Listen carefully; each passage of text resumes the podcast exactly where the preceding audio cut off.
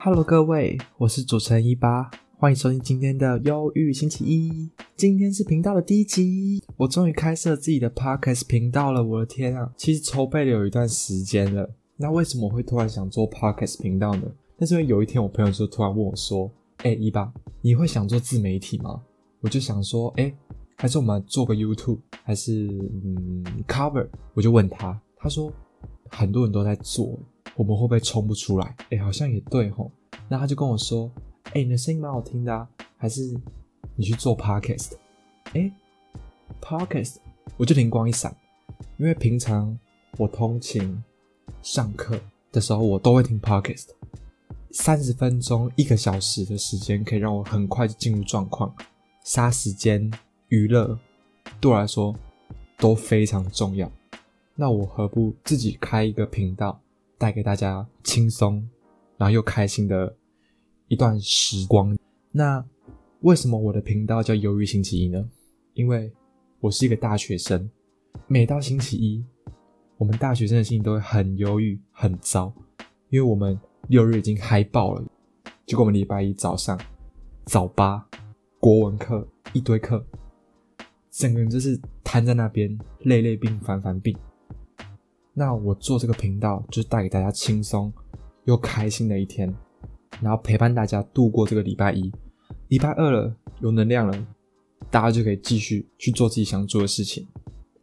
那因为今天是我们的第一集，我们今天的内容主要会以红若潭事件，就是二零零一年九月发生在彰化二林的很恐怖的悬案。还有一篇鬼故事是从网络上看到的，然后我觉得超级有感，所以想说分享给大家。有兴趣的观众一定要听下去哦。然后还有闲聊的部分，我都会平均分散。我们节目的内容走向是以社会案件、悬疑故事，还有我刚刚说的闲聊。那事不宜迟，我们马上就开始今天的忧郁星期一喽。那我们今天要谈论的第一个内容就是洪若潭事件。洪若潭事件，这真的是非常细思极恐的案件。我第一次看到的时候，我真是汗毛直竖，想说：天哪，他到底有多大的决心，决定就这样子自杀？那我讲个大概，他就是一个富翁，然后将他的三名子女都用焚化炉烧掉，然后把骨灰撒到大海里面。他跟他老婆就走进去焚化炉。再把自己烧掉，就是一整个超级怪异的案件呢。而且现在是深夜，大概十一二点。我讲这个案件真的是好可怕。好，那我们马上就开始介绍吧。二零零一年九月六号的下午三点左右，红若潭公司的属下因为支票快要到期了，就需要红若潭做盖章，他就过去按门铃，可是都没有人回。他就想说：“哎，奇怪。”通常红若潭先生都会在里面修修花草啊，泡泡茶，应该都会在家。他都觉得怪怪的，他就翻墙进去，然后就进入了洪家的这个三千平大的豪宅，什么人都没有，连红若潭心爱的狼狗都不见，都没有在那边都要汪汪叫，就宛如一座死城一样。他就打开了门，他就发现茶几、神桌还有房间都留有三封遗书。这三封遗书都是指定留给他的妹妹，他立刻觉得事态不对，就马上报警。那警方就来勘验啦，因为洪若潭的住处有三千平嘛，就等于是一个小公园，非常大。警方动用非常多人去搜寻，可是都没有发现任何的线索。然后最后就找找找找找，他就发现房屋的左后方的一个小型花园里面，为什么会有一个焚化炉就在那边？好奇怪。警方就过去勘验。警方一走过去的时候，地上就放两双拖鞋，然后焚化炉旁边就有一具研磨机。那那个焚化炉门是已经被烧黑了。那警方就用力打开焚化炉的门，发现焚化炉的门还从内侧以铁丝反绑，就是从里面关门。那炉内呢有两瓶装有不明液体的玻璃瓶，还有两具烧焦的骨骸。那这两具骨骸确认就是洪若潭跟他的第二任妻子姚宝月。天哪，非常可怕！如果是警察看到那个状况，我一定会头痛到不行。那警方就勘验现场啊，因为除了焚化炉里面的两具骨骸外，监视人员在红若潭住处也没有发现任何的血迹跟药物。那他的三名小孩呢？他三名小孩怎么都不见了？那警方就在红若潭住处大肆开挖，想说会不会红若潭把他们三名子女都埋在地下，就挖挖挖挖，都只挖到一堆灰烬。原来就是红若潭生前故意把全家所有的照片啊，什么里里扣扣的东西全部烧掉。可见红若潭性格是非常极端的。那我们来介绍一下红若潭的个性。红若潭他做事非常认真，然后个性非常完美，就是俗称那种完美人格。他超理性，只要认为是对的，谁都改变不了他。反映了他就是非常极端的一个人。在洪家，一切都由洪若潭做主。洪若潭原配死于车祸，再娶的时候，他要求第二任妻子姚宝月结扎。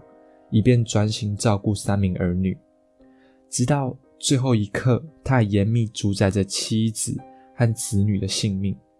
洪若潭是个完美主义者嘛？那在有人眼中，他的洁癖形象也很明显。平时不爱与人打交道啊，然后都是孤僻的。如果有客人到他们家泡茶，在对方前脚都还没踏出大门的时候，他就已经在那边擦啊，然后扫啊。这种非常严重的洁癖，然后要恢复家中的整洁，这个也太夸张了吧！如果我是那个客人，我一定会觉得，到底是怎样？太不尊重我了吧！我是很脏哦。他性格是非常激烈的，然后十分看重自己的名誉啊，然后面子也看重。那曾经有里长也到他家泡茶，然后泡一泡，他都看到说：“哎，那边怎么有一个茶壶这样摆在那边？”他就跟他说：“这个茶壶是真的还是假的？”然后红龙潭就说：“这是真的啊，这个八十万。”然后李长说：“不到八十万吧，这个就很假。”他当场暴怒，直接把它丢在地上，就这样摔破了。天哪，这是非常极端、非常火爆的性格哎。那我们我们说一下红罗潭他开设的公司好。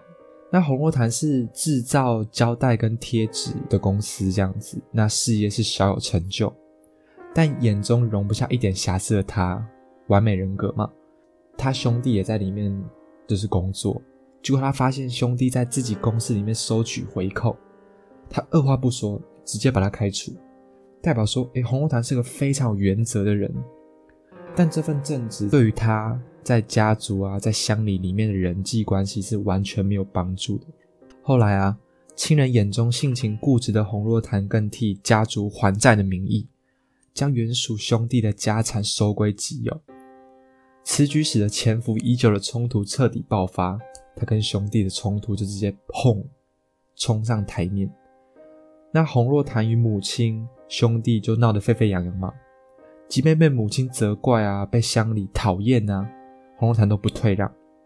结果在兄弟共有的这片土地上，修筑了这三千平的豪宅，市值将近两亿。两亿在当时二零零一年是非常贵、非常有价值的一块地。洪若潭的母亲就不愿与他同住嘛，因为吵架，不跟他住，就跑出去外面，然后靠捡资源回收为生。有的外人就是指指点点啊，就会跟洪若潭说：“啊，你这么有钱，啊，怎么不让你妈跟跟你妈一起住啊？让他怎么样怎么怎么，一直指指点点，议论纷纷。”那洪若潭是非常好面子啊，非常极端的人吗？他怎么可能接受得了这些乡里的指指点点？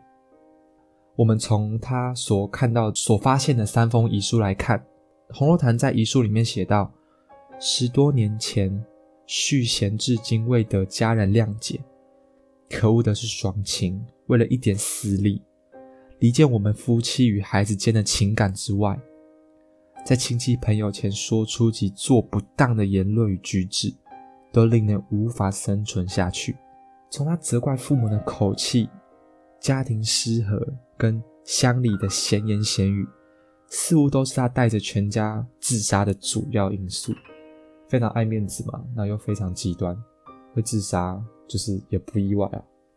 那我们说到三名子女的状况好了，三名子女分别是长子洪崇甫、次子洪崇仁跟小女儿洪梦雨。那三名子女都是。有人在念大学，然后次子还在洪若潭的公司里面上班。警方就去找这三名子女的一些线索嘛，结果就发现次子洪崇仁在九十年的二月到九月间，日记本里面有陆续的记载。他写说：“爸问我，如果他要去死，我会跟他去吗？”爸说：“如果他死了，有我们三人会被人瞧不起。”但我并不同意爸的看法。光这点就可以知道，哎，其实洪若潭一直都在透露说他想去死。那他也想要带他儿女去死，可是他三个名儿女都是独立的个体啊，怎么会说顺从爸爸的意思跟他一起去死？这是不太可能的事情嘛？那可是这三名之女就人间蒸发了，这就是本案件最细思极恐的事情。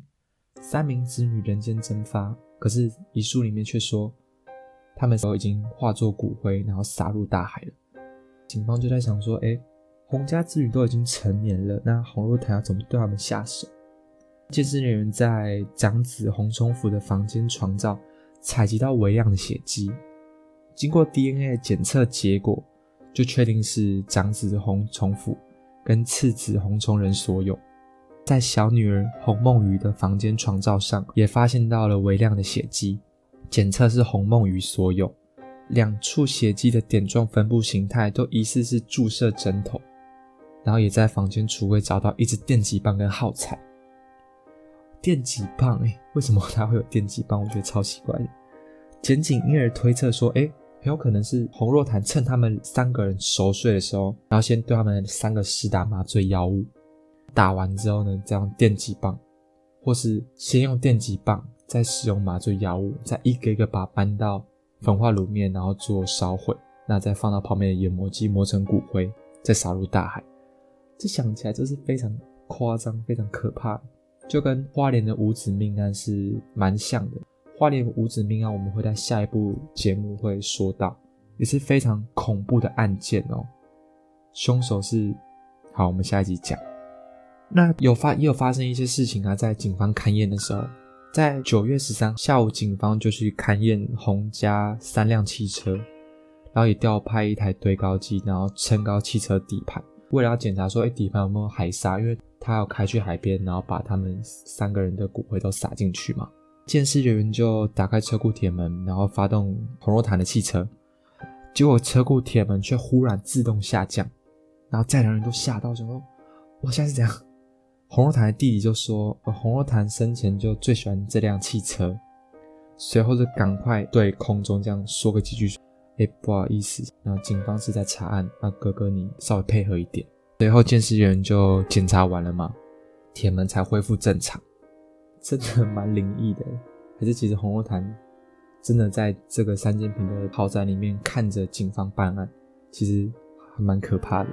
洪若潭事件都到这边结束了。其实细思极恐的部分就是说，哎，三名子女都人间蒸发了，然后也都找不到人。可是，在二零零七年的时候啊，有传出脏话，发现到洪若潭小女孩的踪迹。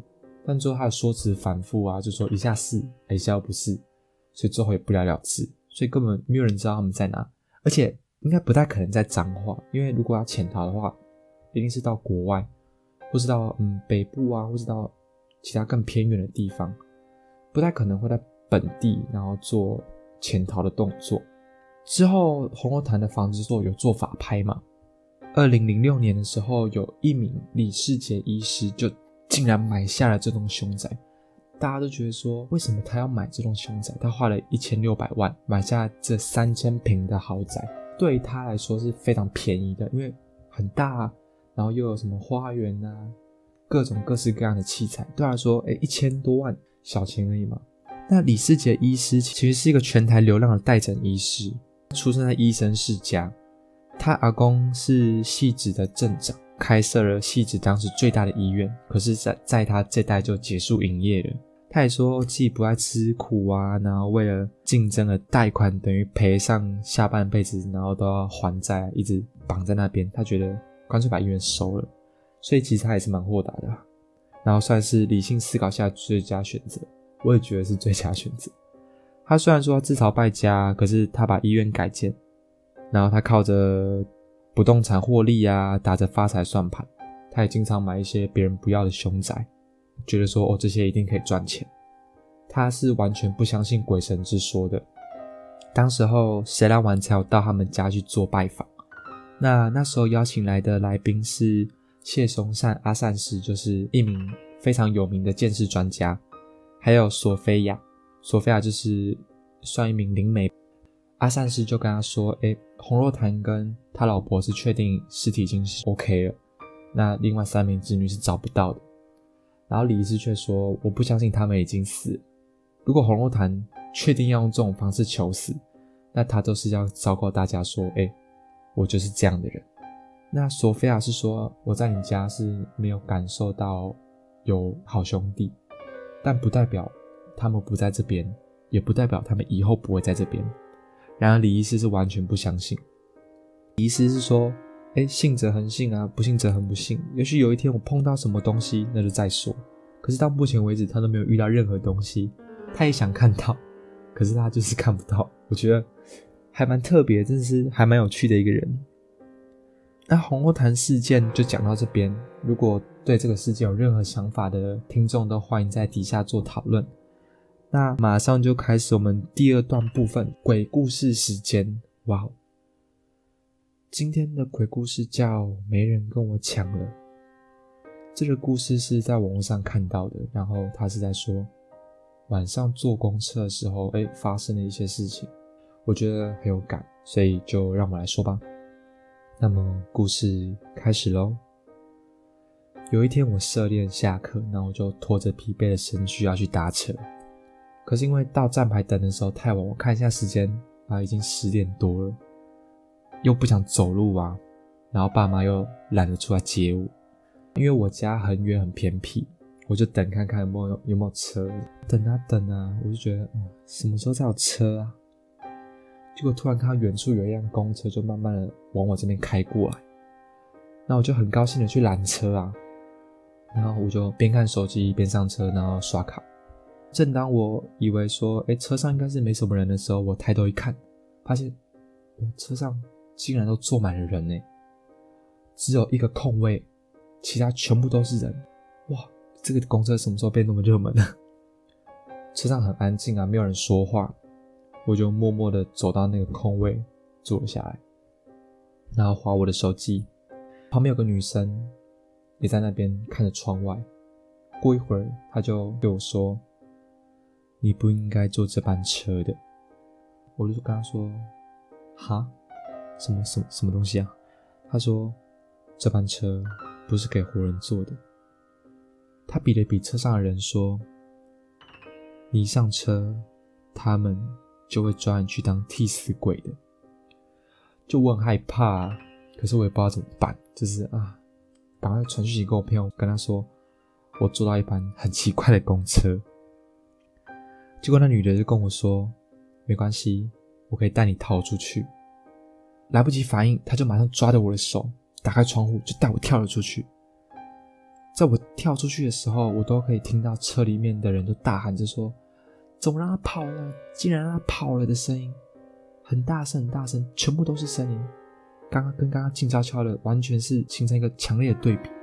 当我站稳的时候，我发现我们是站在一个非常荒凉的山坡，就什么都没有啊，风一直吹，松了一口气，这样啊。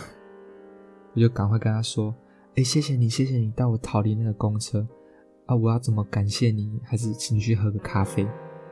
结果那女的就看着我，然后露出一抹很诡异的微笑，就默默的对我说：“现在没有人跟我抢了。”我的故事到这边。哇，当时看到这篇故事的时候，超级有感的，因为我高中的时候也是每天坐公车通勤，有时候等公车的时候很晚了。我都觉得到底要不要上车，还是我干脆叫计程车？但是我还是硬着头皮上车了。然后有一次上车，车上都是一个人都没有。我跟司机说：“嗯，有到我家吗？”然后司机就说：“哎，有。”我就上车，我就默默去坐后面的位置，因为我不喜欢坐前面。结果司机就很大声的说：“哎，那个弟弟，弟弟，你过来一下，你过来坐前面好不好？”我就说：“哦，好好好，我赶快坐，赶快坐。”其实我想说，为什么我要听你的？这样事后是没有发生什么事情，但我跟那个司机聊天说，哎，有没有遇到什么奇怪的事情？他跟我说有，他有一次开车的时候开一开，但是他回总站嘛，结果发现哎，后照镜有照一个女生坐在那个角落边边。我要回总站，怎么还有女生？他就叫他，可是他都没有回应。然后过没多久，他就出车祸了。然后听完这个故事，我觉得哇哦，其实公车司机真的蛮常遇到这种事情的。抱持一个宁可信其有，不可信其无。我没做什么事，好兄弟也不会说哎呀刁难我什么的，跟李医师一样豁达、简单的心情去面对这种事情。如果观众有想要投稿什么鬼故事啊，或是想要我说什么鬼故事给你们听，都欢迎到 IG 做私讯。今天的故事就到这边，我们就马上进入我们最后的闲聊时间啦。OK，那今天的节目就差不多了。哇，录了一集过后，发现这样讲话是真的蛮累的，没有想象中那么轻松。我有开那个 Instagram，然后 Instagram 我会放在底下。那想要投稿或做回馈的观众都可以去帮我私讯啊。这集播出之后，嗯，有兴趣的观众也可以帮我在下面做评论，给我一些好评，让我做这个节目会做得更有动力啊，然后更开心。今天的节目就到这边喽。那下礼拜一我会推出第二集的新片，第二集的新片的内容我先抢先公布一下。就是我刚刚说的花莲五子命案，那也是非常可怕。我上次看到的是，哇，幸好我家庭不是这样子。那鬼故事的话，如果如果收到私讯，我就会念出来给大家听；如果没有也没关系，我就自己上网再找。我可能会找碟仙啊，或是其他一些都市传说的鬼故事，可能大家会比较兴趣。下礼拜请继续收听《忧郁星期一》喽！谢谢你今天的收听，拜拜。